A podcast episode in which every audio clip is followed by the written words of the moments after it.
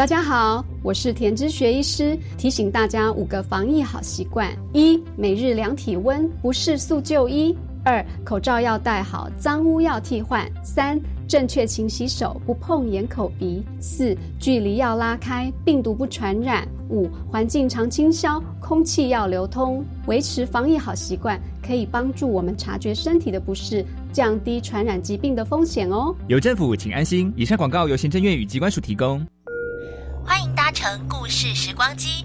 今天的目的地是我们的国家发生了问题，我们必须要逃离这里。讲什么悄悄话啊？别怕，躲在我后面。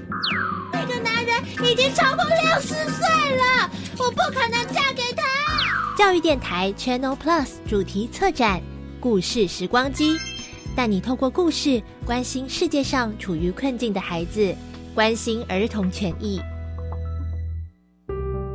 我家在哪里？为了打造失智照护服务网络，各县市的失智社区服务据点开设促进个案认知、缓和失智的课程，并给予家属支持及提供照护技巧。失智共照中心协助个案确定诊断、转介长照或医疗资源，并提供咨询服务。快拨打一九六六专线了解更多资讯。以上广告由卫生福利部提供。大家好，我们是 The Wanted 寻人启事。您现在收听的是国立教育广播电台。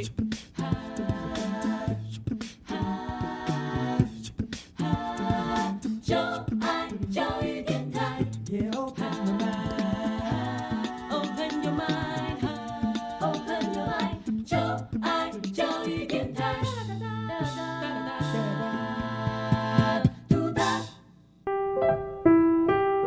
本时段为重播节目，欢迎收听。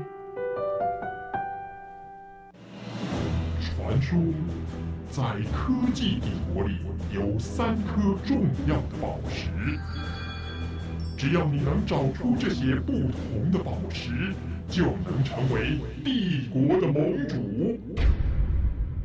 玩家们集合喽！Yes sir。打开传送门。穿越时空，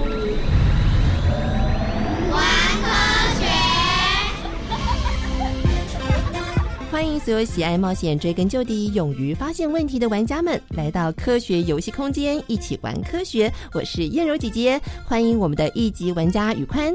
大家好，我是穿越时空玩科学的一级玩家宇宽。哎，上次我们一级玩家宇宽带领所有的玩家们通过了有关于电的科学游戏关卡。那么今天呢，要进入了第二关，将电学的发展推进到一个更不同的科技运用哦。那当然呢，还是一样，今天在我们的进行过程当中，玩家们要注意身边可能会出现的宝石。当你搜集到所有的宝石，就能解开今天关卡的秘密了。那么首先呢，我们先来看看玩家们有什么发现呢？爸爸开车时都会听广播，到底广播节目中的声音是怎么跑到我们家的车子里的呢？今天玩家们需要解密的第一颗蓝宝石和我们息息相关哦。广播的声音在空中，为什么可以四通八达，让听众打开收音机就听得到声音呢？最近妈妈手机在家里常常讯号不好，爸爸说是因为附近的基地台拆掉了。什么是基地台？为什么对手机讯号会有这么大的影响呢？哦，手机讯号不好真的很伤脑筋哦，尤其是万一需要有重要的事情，嗯，联络的时候呢，看见这个手机没有讯号，心里一定是凉了一半。那为什么有些地方的讯号强，有些地方的讯号弱呢？手机讯号跟基地台又有什么关联呢？当有人需要求救的时候。都会用 SOS 当做是求救信号，为什么要用这三个字母求救呢？这第三颗红宝石很特别，许多人应该都没有想过，为什么全世界求救的代表用 SOS 而不是 AIA 或者其他字母呢？这应该有什么特殊原因吧？公布了我们今天要搜集的三颗宝石喽。那这三颗宝石其实都跟电磁波有关系，所以现在呢，就跟着一级玩家宇宽进入虚拟实境秀，寻找今天的宝石喽。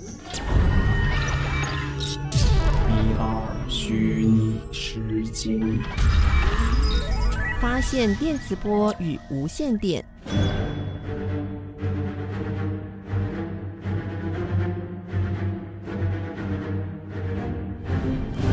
掉落在星际间的宇宙魔方，拥有开启平行宇宙的能量，更可以被创造成毁灭性的武器。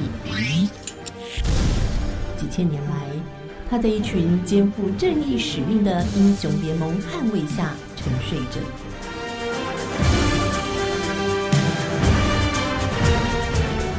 不料，伊诺斯星球的萨亚，在一次超时空跳跃下。球唤醒魔邦，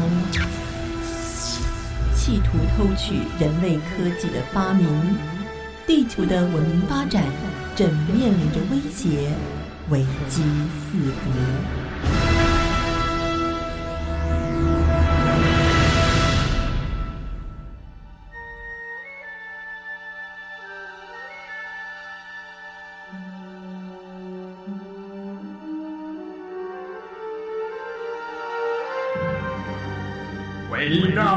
宇宙魔方，请打开地球的平行宇宙，将我的能量传出，带我到一八三一年。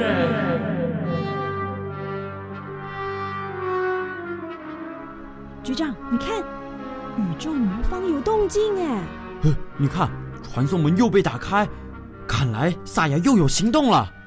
果然。又开始他的计谋，赶快看一下他的位置在哪里。报告局长，他打开了一八三一年的通道，不知道他想做什么。一八三一年，那是法拉第的电流实验获得突破的关键年。难道他要破坏法拉第发明的第一台发电机，让人类无法获得光明？应该不会。我们之前已经将发电机发明的记忆封存在宇宙魔方中，电力的使用对人类是不会被破坏。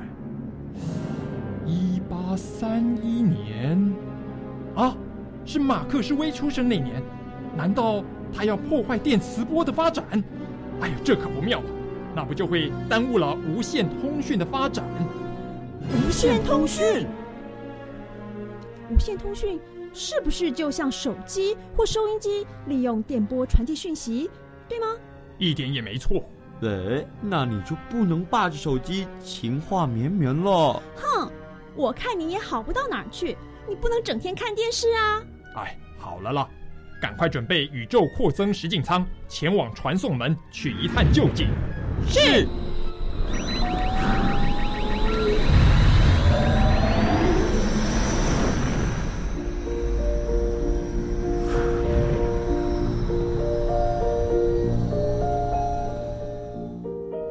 局长，你看，那是法拉第和马克士威耶。嗯，法拉第发明了发电机。不过，为什么磁场会产生电流呢？法拉第并没有想清楚。马克士威读到了法拉第的科学论文，深深被吸引，决心用数学弥补法拉第的不足。一年之后，他发表关于电磁学的论文。并且和法拉第进行了深入的讨论。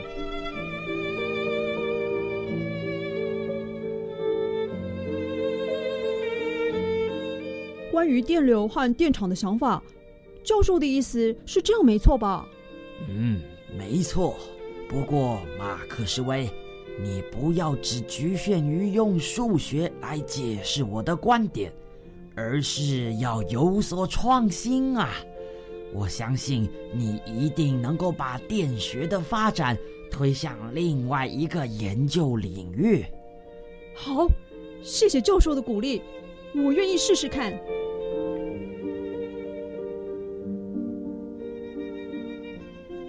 局长，萨亚并没有出现，阻挠马克思威的研究。哎，嗯，马克斯威在法拉第的鼓励下继续研究，他提出电磁波的理论，并且大胆预言，光就是一种电磁波。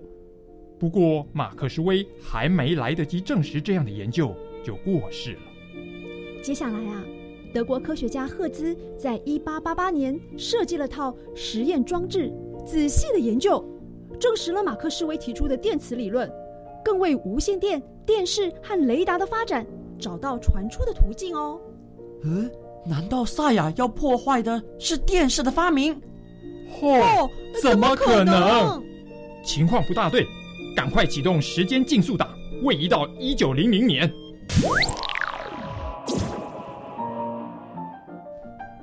局长，这两位年轻人是谁呀？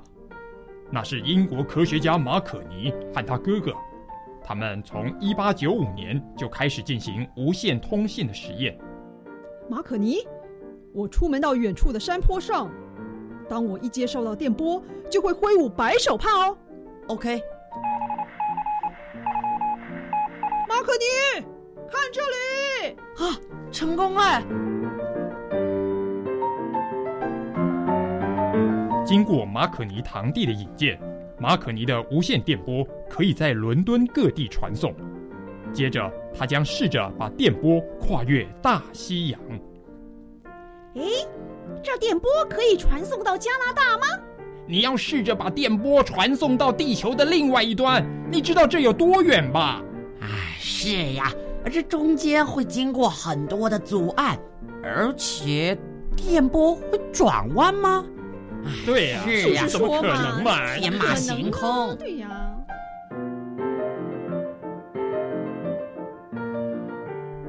对了，萨亚一定是要阻挠这项跨越大西洋的电波传送实验。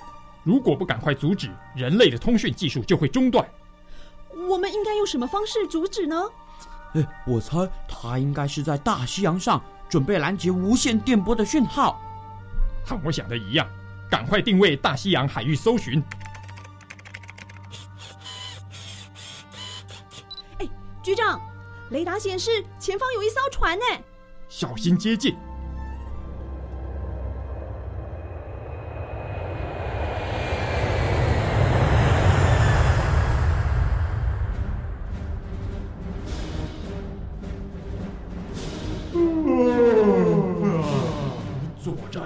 先睡一觉。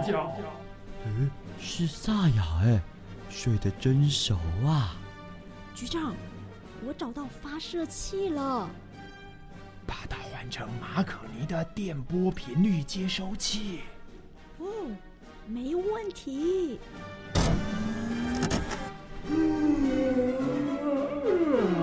睡真好。好好。我们也该开始作战了，来吧，来吧，超级金刚拳，快点发射干扰电波！马可尼，不好意思哦。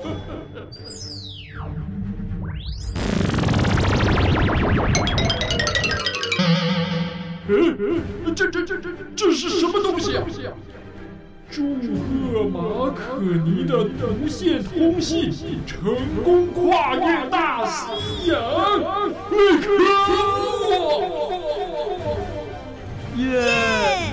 马可尼跨越大西洋的无线通信顺利成功了！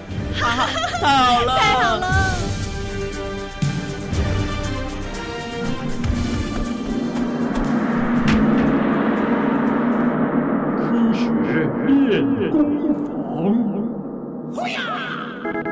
什么是电磁波？电磁波是因为电磁场的振动，使周围空间中的电场跟磁场也互相振动，呈现了波动式向四面八方或固定方向进行传播的波动。电磁波与光波速度相同，具备了光波的各种性质。电磁波是一种不可见的波，可能来自太阳的自然放射。或是人造的电器产品，例如收音机或行动电话等电器，都是借由天线发送或接收电磁波讯号。不同电磁波的差别在于波长或是频率的差异。以电磁波为基础发展出的无线电波是由天线所传送，可以在空气中以接近光速传播。电视的影音讯号、电话或是广播的声音讯号，也都能以无线电波的方式传送，并且在生活与医学等各方面被广泛运用。然而，广播节目的声音要如何输送到每一个地方呢？打开下一个传送门，马上进行玩家大解密。玩家大解密，科学会不会有请关主来解密？为大家介绍今天的关主呢，是我们的自然科学专栏作者小静老师。老师好。主持人好，各位听众朋友，大家好。谢谢小静老师今天要跟我们大朋友小朋友来讲到的是呢，就是像燕柔姐姐这样的声音，很远很远的地方在空中，然后突然就转到了孩子的或者是小朋友爸爸妈妈家里的收音机里头呢，到底是怎么样发生的？这好像是用什么样的魔术，然后就变到家里来呢？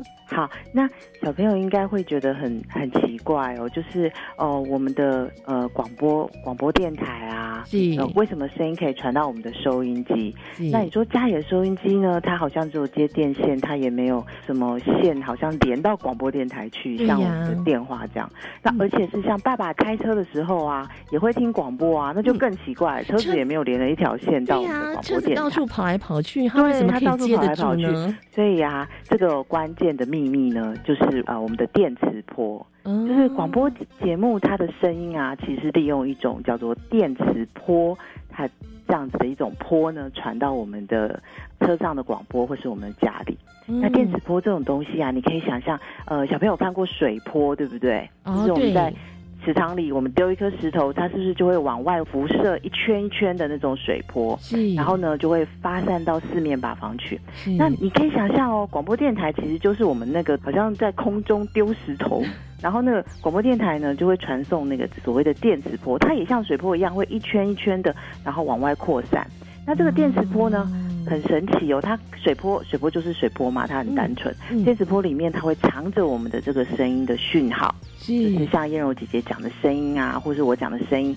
然后它这些声音讯号呢，这样一圈圈的传到我们家里的时候，我们家里的那个收音机或爸爸车上的那个音响，它上面有天线，天线会去接收这个电磁波，再把它转换成燕柔姐姐或我的声音，然后让小朋友听见这样。哦，它会不会有距离上面的差距，或者是怎么样子，我们会收不到呢？呃，有可能。电磁波就像水波嘛，你你往外扩散的时候，你会发现它越大圈越大圈，越越远越远的时候，嗯它的其实它的能量会递减，嗯。所以所谓能量递减就是它慢慢的就消失了，哦所以它其实是有一个范围的。所以那像另外有我们的玩家有问到说，爸爸妈妈都会说，哎，在家里这个手机啊是很方便使用，所以现在有些人根本家里好像没有那个呃电话哦，对直接用手机来做连线啊，或直接打手机了。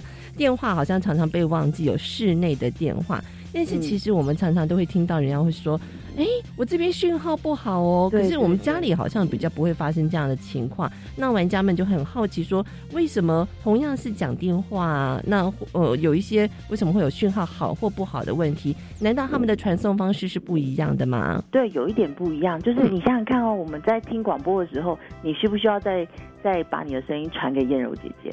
嗯不需要嘛，不需要对不对？对好，但是手机不一样啊，手机它是我们跟很远的很远的朋友讲话的时候，嗯是呃朋友的声音也会传回来嘛，嗯嗯，对不对？嗯所以它是一个双向的，就是说，呃，电磁波传出去，然后它必须经过电信业者，比如说大家有听过中华电信、台湾大哥大，这就是所谓的电信业者。是。他们其实是要去接收我们的讯号，然后呢，我们的讯号里面呢，除了我们讲的话以外呢，我们的讯号里面还包括，哎，我们是谁，我们要打给谁，嗯哼，那所以电信业者就要去解码、解密这些东西，是。然后再传给正确的人嘛。好，那这中间就有一个过程了，就是说我们需要透过所谓的小朋友可能常听到的基地台。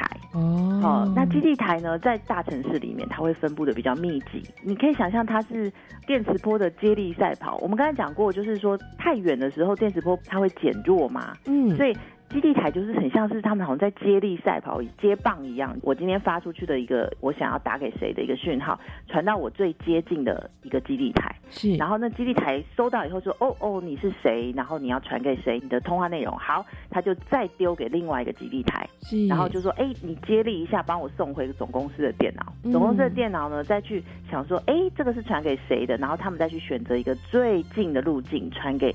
呃，你讲话那个对方他可能不知道在哪个地方嘛，是，所以总公司也要去搜寻他在哪里，然后呢，他再把这个讯号呢透过一个一个基地台再传到他的手机里面去。哦，所以这个整个过程你就会发现，他是在接力传送讯号。嗯那所以就会发生一个问题啦，你想想看哦，就是城市人比较多嘛，他可能要传递大量的讯号，而且他讯号会希望能够很清晰这样。嗯嗯嗯。可是如果乡村呢，他使用的人。不那么多，因为他设一个基地台要很多钱呐、啊，所以他就不会设很多基地台。嗯、那这时候你就会发现，哎，我怎么去郊外或是我去山上玩的时候，我的讯号会不够呢？那就是因为那边的基地台啊都离很远，或是根本没有基地台，那你的讯号就传不出去了。哦，所以像我们刚刚讲最初讲到说，家里电话的讯号会比较稳定，是因为它并不是无线的。这个传递的方式，它是借由电话线的传递吗？对对对，我们过去我们像我们都是用电缆或者是光纤去做传送，就你可以想象电话好像我们帮他开了一条专属的高速公路啊，虽然它还是很复杂，就是它还是要经过电信局的总机这样再去转，对，可是基本上它就是专属的高速公路，那你想想看，它被包在那个电缆里，它就不会受到外界的干扰哦，给你一条舒服的道路，你可以这样走过去。可是，可是像比如说，那你说，嗯、呃，那我为什么手机要这么麻烦？我们要盖基地台，因为很方便，你可以在行动间，对不对？你不用拖着一条线嘛，嗯可以在行动间，你就可以走到哪里，你就可以讲到哪里。是，那这也是。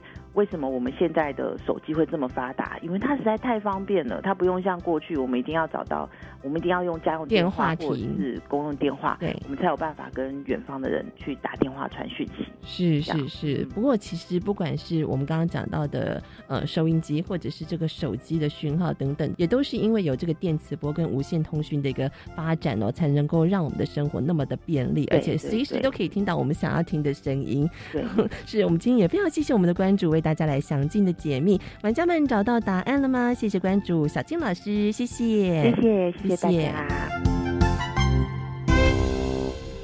原来我们的声音就是这样传送到玩家们家里的收音机播放出来。不过燕柔姐姐，我们还有第三颗宝石还没有收集到哎。这第三颗宝石就要把时间往前推，推往在电磁波被发现之前呢、人们已经在使用有线电报，像是我们经常在电影看到战争片当中的发报员在嘟嘟嘟的按着按钮，就是在使用摩斯密码发电报哦。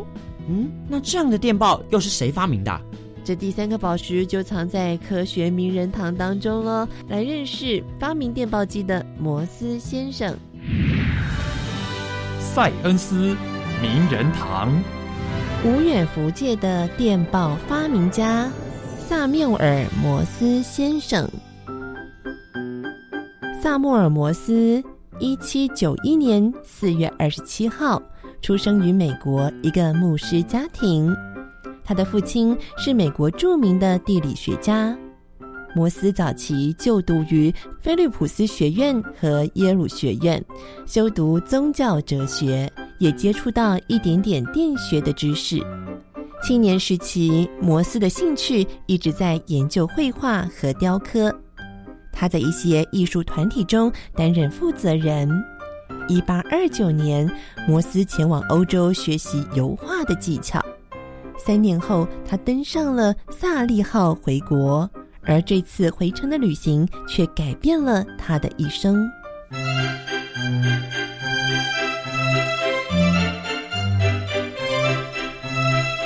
在船上，他认识了物理学家杰克逊，他告诉摩斯导线传递信号的原理，并且介绍了电磁铁和电磁感应的现象。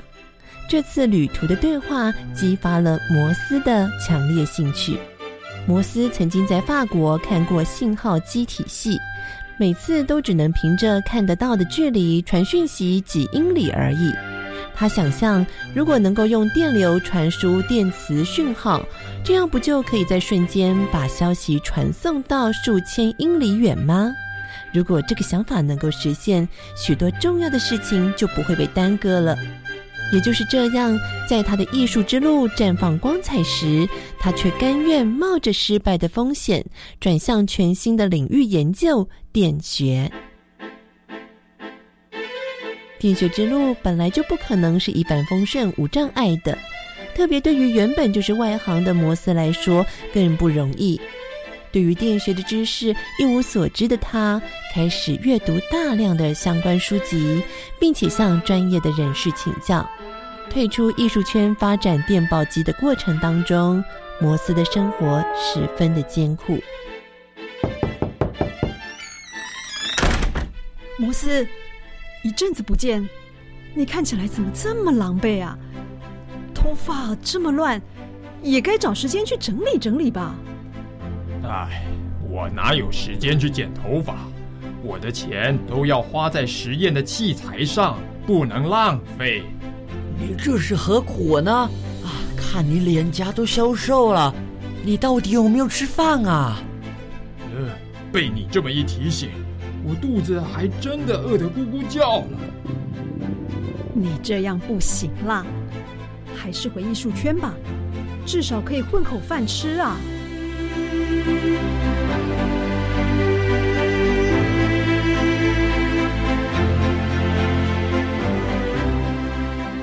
困潦倒的摩斯不得不重操旧业来解决生计问题，然而却被艺术圈里的人嘲笑是艺术家中最贫穷的科学家。但是他依旧没有中断他的研究工作。某一次的实验中，摩斯突然发现：哎，在电线中流动的电流，电线突然截止时会产生火花。哎。所以电流只要停止片刻，就会出现火花。火花是一种符号，没有火花也是一种符号，没有火花的长度又是一种符号。这三种符号如果组合起来，代表数位和字母，就可以借由导线来传递文字了。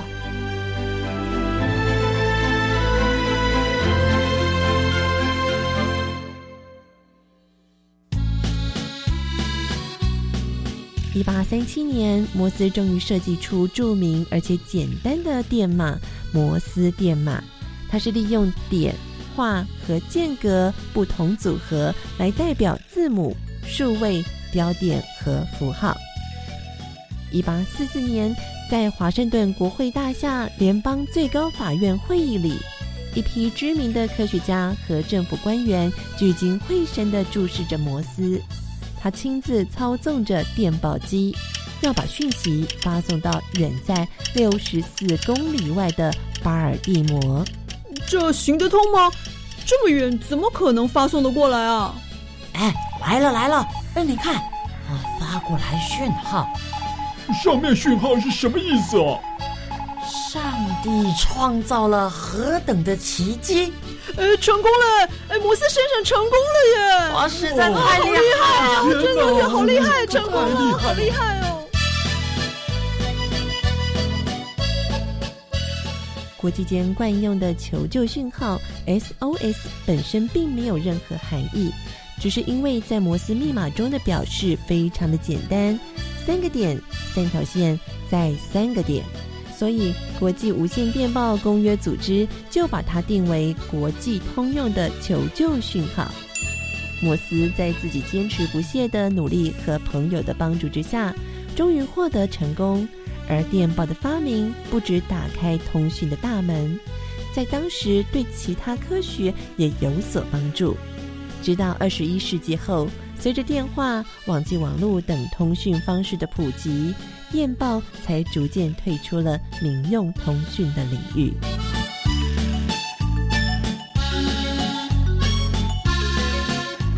专长原来是艺术的摩斯，为了自己的理想，竟然能够跨入不熟悉的科学领域，就算生活贫困也毫不气馁。终于啊，在科学史上留名。摩斯先生这样的勇气与坚持，实在让人敬佩哎。今天的第三颗宝石，大家应该都搜集到了吧？非常欢迎大家上我们的粉丝专业扫描 QR code，回答我们今天关卡的三颗宝石正确答案，看看你的战斗力是不是增强了许多。下次有机会再来挑战我们的一级玩家，成为科学游戏室的盟主。当然没问题，欢迎来挑战。我是一级玩家宇宽，我是燕柔姐。